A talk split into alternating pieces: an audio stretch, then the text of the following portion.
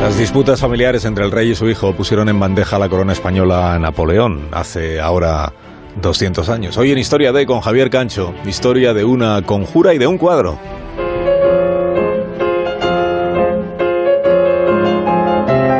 Una nota anónima llevó al monarca a la habitación de su hijo, donde el rey en persona habría encontrado papeles comprometedores. Días después, en noviembre de hace 212 años, Carlos IV perdonaba a su hijo, haciendo publicar unas humillantes cartas en las que Fernando reconocía su culpa.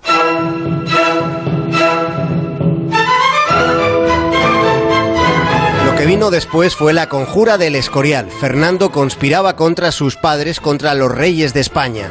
Intentó casarse con una joven de la familia Bonaparte, en una maniobra que hizo ver a Napoleón hasta qué punto era inestable la corona española.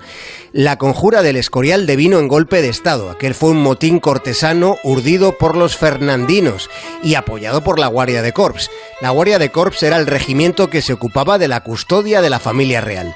El motín propició la abdicación de Carlos IV, aunque probablemente la decisión la tomase en el momento en el que su palacio fue rodeado por una multitud.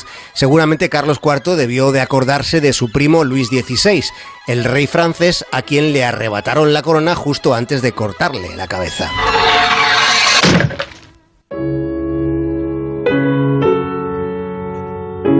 Después los franceses se negaron a reconocer a Fernando como nuevo rey de España y con la excusa de mediar, entre las disputas del padre y del hijo, Napoleón citó a ambos en Bayona, consiguiendo que Fernando le devolviese el trono a Carlos y que éste lo pusiese a disposición del emperador Bonaparte.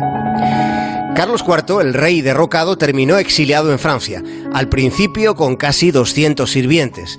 Después, tras el abandono paulatino de Napoleón, Carlos IV fue el rey de España que terminó viviendo en una casa de huéspedes, en el exilio.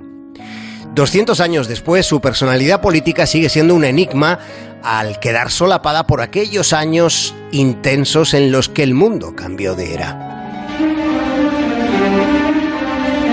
Y mientras Fernando VII quiso seguir siendo un rey del antiguo régimen y lo primero que hizo fue abolir la constitución de 1812, la PEPA. También quiso que Goya le retratase. Goya era amigo de los ilustrados, simpatizaba con aquellos a los que el nuevo rey perseguía hasta la muerte. La situación fue tensa. El cuadro se terminó en un mes de noviembre de hace 205 años. Al maestro se le impusieron premisas propagandísticas. El retrato debía ser de frente, de cuerpo entero, con Fernando VII vestido de coronel con las insignias reales. Debía tener la mano apoyada sobre el pedestal de una estatua de España coronada en laurel y al pie un león con las cadenas rotas entre sus garras. Esas eran casi todas las condiciones, aunque había otra exigencia a la que se le advirtió mayor importancia.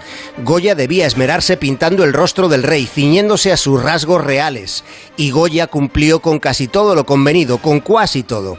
Sí, con los adornos regios y el rostro serio, pensativo, pero con esa mirada esquiva y aviesa que tenía Fernando VII. Y además en ese lienzo Goya dejó otros mensajes. La estatua de España fue pintada con una sonrisa burlona mirando al El león que figura a los pies de Fernando VII parece más bien un peluche que malamente podía romper ni medio eslabón de alguna cadena. Goya retó al rey al rey deseado que resultó indeseable, le retrató con el talento de un genio y la valentía de un hombre digno. Más de uno en Onda Cero.